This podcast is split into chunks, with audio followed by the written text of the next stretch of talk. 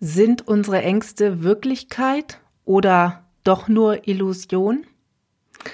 Hallo, herzlich willkommen. Ich begrüße dich zu einer weiteren Folge hier beim Podcast Herzheilung. Höre die Stimme deines Herzens. Und auch heute soll es wieder um das Thema Ängste gehen und darum, wie dein eigenes Denken und vor allem dein Unterbewusstsein dich beeinflusst, ob du Ängste hast und wovor du Angst hast. Für Menschen, die unter einer Angststörung leiden bzw. die massive Ängste haben, ist das natürlich ihre Realität und dennoch behaupte ich, dass Angst im Grunde eine Illusion ist. Wenn wir vor etwas Angst haben, dann haben wir Angst vor einer Sache, die unser Gehirn uns vorgaukelt. Wir denken darüber nach, was alles Schlimmes passieren könnte, wenn wir in diese Situation kommen. Ich werde da gleich noch praktische Beispiele dazu bringen, auch aus meiner eigenen Erfahrung. Doch im Grunde ist diese Angst eine Illusion, denn du weißt nicht, ob diese Situation überhaupt jemals so eintreten wird. Und dennoch ist da eine große Angst. Es gibt diesen Spruch, Angst ist ein schlechter Ratgeber. Und das stimmt mit Sicherheit zu einem großen Teil. Dennoch ist Angst auch wichtig. Denn unsere Angst ist ein Urinstinkt, den wir als Menschheit entwickelt haben, um uns vor Situationen zu schützen, die uns den Tod bringen könnten. Wenn unsere Vorfahren auf die Jagd gegangen sind, dann mussten sie damit rechnen, unter Umständen vor einem Raubtier angegriffen zu werden. Da wird immer gerne der Säbelzahntiger genannt.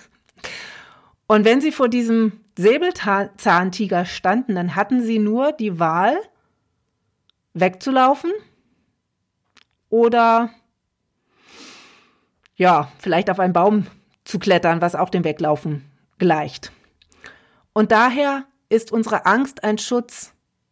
Denn wenn wir keine Angst spüren, und es gibt tatsächlich Menschen, die keine Ängste kennen, dann kann das sehr schnell sehr gefährlich werden.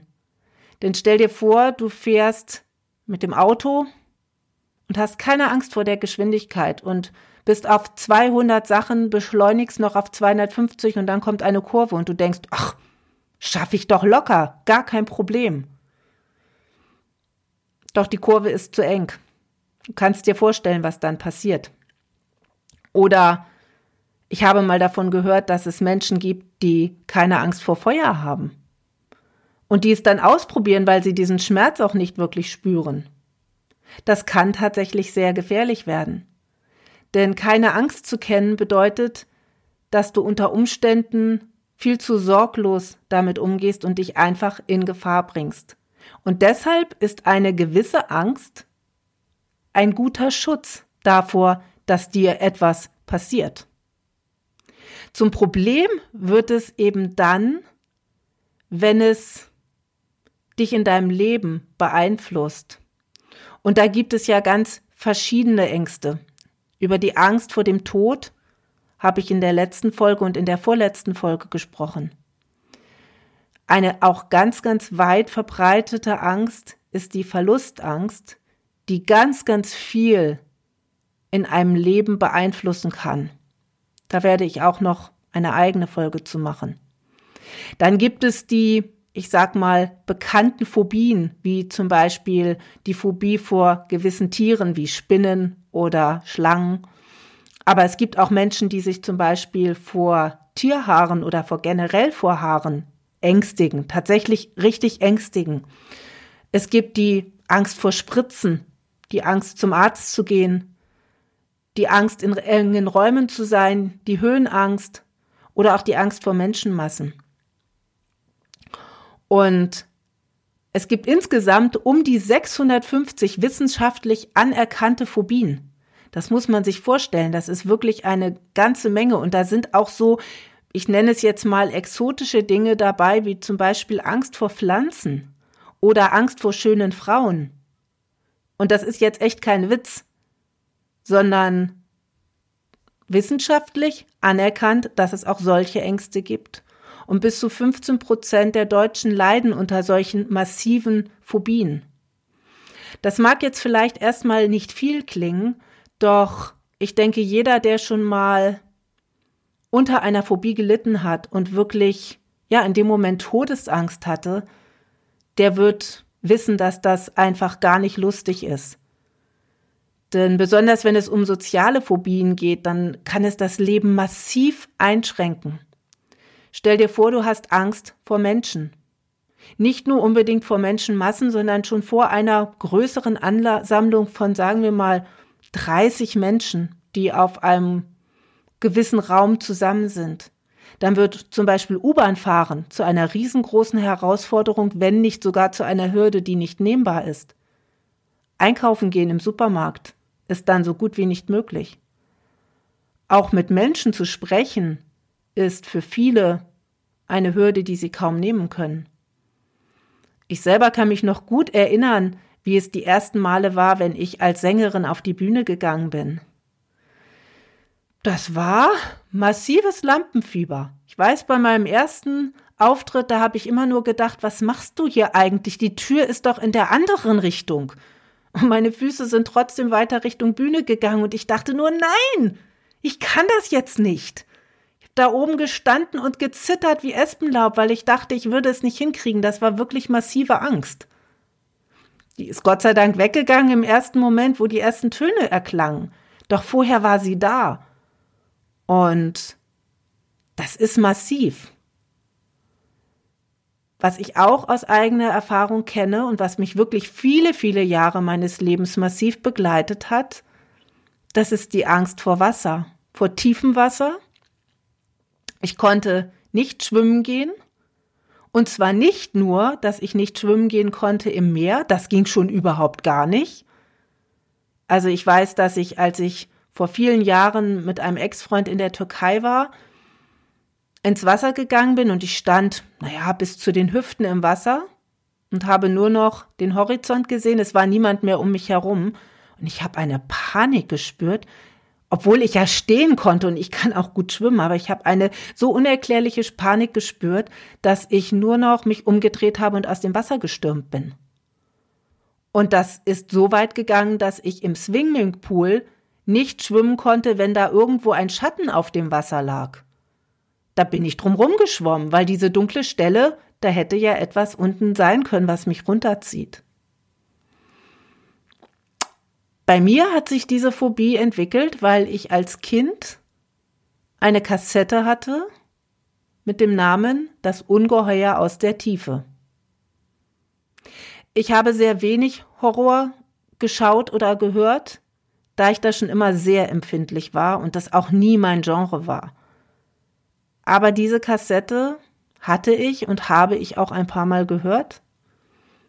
Und daraus hat sich bei mir tatsächlich die Phobie entwickelt, dass ich jahrelang dachte, wenn ich ins Wasser gehe, kommt irgendetwas aus der Tiefe und zieht mich nach unten. Ich habe bewusst solche Filme wie den Weißen Hai nie gesehen, denn dann wäre das mit Sicherheit schon gleich gar nicht mehr möglich gewesen.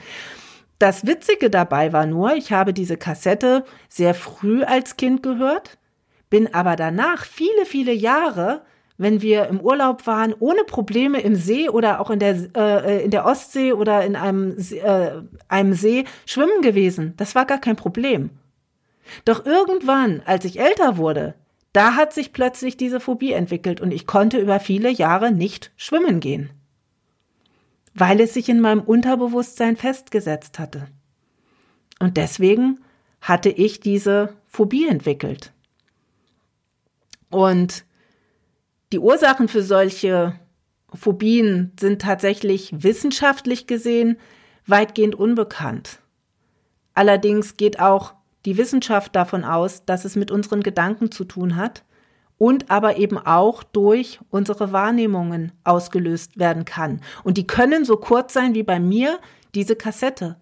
Beziehungsweise das kann noch etwas viel kürzeres sein. So habe ich zum Beispiel auch viele, viele Jahre Angst vor Schneidern gehabt. Also viele nennen sie auch Schnaken, diese fliegenden Spinnen, nenne ich sie immer.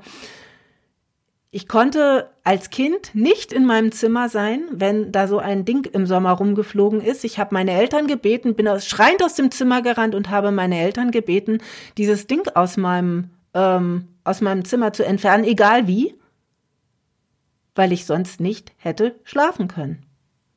Ausgelöst worden ist es dadurch, dass ich einmal in der Nacht wach geworden bin und mir ein Schneider übers Gesicht gekrochen ist. Gut, das war jetzt auch keine wirklich schöne Erfahrung.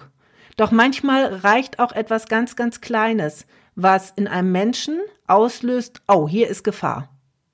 Das ist gefährlich und das tut mir weh oder das könnte mir wehtun. Und dann kommt ja genau diese Gedankenschleife in Gang.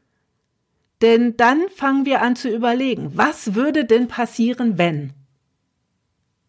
Wenn ich ins Wasser gegangen bin und schwimmen wollte, habe ich angefangen zu schwimmen und dann kamen die Gedanken, was ist jetzt, wenn da unten irgendetwas ist, was dich in die Tiefe zieht? Dann, ja, und dann kam der Rattenschwanz da dran. Und dann war die Angst einfach so groß, dass ich nicht mehr schwimmen wollte, dass ich sofort umgekehrt bin. Und noch nicht mal mehr geschwommen bin, wenn ich wusste, dass unter mir der Grund so nah ist, dass ich stehen könnte. Es war einfach nicht möglich. Es war eine unerklärliche Angst, es war wirklich eine Phobie. Und genau das ist es, was diese Ängste auslöst, beziehungsweise was solche Phobien vorantreibt. Nun gibt es auch die Menschen, die durch Überlastung in Angststörungen geraten, in sogenannte Burnout-Erkrankungen, ähm, weil ja, weil sie mit ihrem Leben nicht mehr klarkommen. Doch auch da gibt es immer Hintergründe, die im Unterbewusstsein liegen. Oft sind es auch dort solche vermeintlich harmlos scheinenden Auslöser, die in dir als Mensch vielleicht sich festsetzen, ich muss immer verfügbar sein, ich muss immer funktionieren und du gehst immer und immer und immer wieder über deine Grenzen, bis du irgendwann nicht mehr kannst und tatsächlich ausgebrannt bist. Weil du die Warnzeichen vorher nicht wahrnehmen kannst, weil es im Unterbewusstsein schlummert. Und genau deswegen ist es auch so schwierig, an diese Dinge heranzukommen.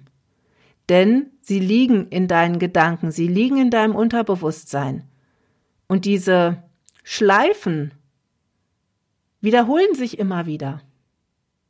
Wenn ich einen See gesehen habe oder am Meer stand, habe ich immer gedacht, ich würde ja gerne. Und solange ich am Ufer war, war auch alles gut. Doch sobald es ins Wasser ging und das Wasser etwas höher als Kniehöhe war, fing es schon an, dass es mir unwohl wurde, weil ich ja nicht mehr wusste, was da unten passiert. Und wenn es dann über Hüfthöhe ging, oder ich gar anfing zu schwimmen, dann wurde es noch schlimmer. Und dann war es nicht mehr möglich, das weiterzumachen. Und ich war als Kind eine absolute Wasserratte. Ich bin nicht aus dem Wasser gekommen. Das war nun eine Phobie, die mich in meinem normalen Leben nicht so massiv eingeschränkt hat. Aber nehmen wir das Beispiel, dass du Angst vor Menschenmassen hast. Und dabei rede ich jetzt nicht von Menschenmassen, wo über mehrere tausend Menschen zusammen in einem kleinen Raum sind, sondern tatsächlich Menschen, die dir einfach Angst machen. Und das ist eine weit verbreitete Phobie. Du kannst nicht einfach mal so in den Supermarkt gehen und einkaufen. Ich weiß ehrlich gesagt nicht, wie diese Menschen das machen. Doch ein normales Leben ist mit so einer Phobie kaum machbar. Und da ist es dann eben ganz, ganz wichtig zu schauen, woher kommen denn diese Gedanken? Denn, und da möchte ich nochmal auf den Anfang zurückkommen, diese Angst ist eine Illusion. Wenn du was auch immer fürchtest, was passieren kann, wenn du einkaufen gehst oder in der U-Bahn fährst, was Menschen dir antun können, dann ist das etwas, was sich in deinen Gedanken festsetzt, was ja aber nicht der Realität entspricht. Denn es ist sehr unwahrscheinlich, dass irgendjemand auf dich zustürzt und dir ein Messer in die Brust rammen will. Genauso wie es sehr unwahrscheinlich war, dass in der Ostsee irgendetwas von unten kommen kann, was mich in die Tiefe zieht. Noch unwahrscheinlicher war es im Swimmingpool, dass irgendetwas da unten schweben könnte, was mich in die Tiefe zieht. Und dennoch war es für mich nicht möglich, diesen schwarzen, dunklen Fleck zu überschwimmen. Es war einfach nicht möglich. Weil in meinem Unterbewusstsein festgesessen hat, dunkles Wasser, Tiefe gleich Gefahr, da ist ein Ungeheuer und das zieht dich in die Tiefe. Und das hat sich bei mir, wie gesagt, durch diese Geschichte manifestiert. Und deswegen ist es dann tatsächlich der einzige Weg, und da ist sich wiederum auch die Wissenschaft einig, dass es aufgelöst werden kann, indem die Gedanken verändert werden. Das geht wiederum aber nur, wenn du die Ursache kennst. Denn ohne die Ursache zu kennen, kannst du dir zwar zehntausendmal einreden, dass da nichts ist oder dass die Spinne dir nichts tut. Es wird aber in dir festsitzen und du wirst es nicht lösen können, ohne die Ursache zu kennen. Und deswegen freue ich mich mega, dass ich ganz, ganz bald eine ganz liebe Freundin und Kollegin hier zu Gast habe im Interview, die genau darauf spezialisiert ist, auf Angststörungen, auf Burnout und die ganz, ganz viel dazu zu sagen hat. Und ja, da freue ich mich schon sehr drauf, dieses Interview zu führen. Und ich hoffe, dass ich dir jetzt schon ein bisschen Hilfestellung geben konnte und ja, dass du vielleicht jetzt bereit sein kannst, deine Ängste anzuschauen und sie auch vor allem ernst zu nehmen. Denn viele unserer Ängste nehmen wir nicht ernst. Und es ist etwas, was ernst genommen werden sollte. Denn es ist eine ernsthafte Erkrankung, die aber gelöst und geheilt werden kann. Und ich freue mich, wenn du auch beim nächsten Mal wieder dabei bist und sage Tschüss bis dahin, mach's gut, deine Heidrun.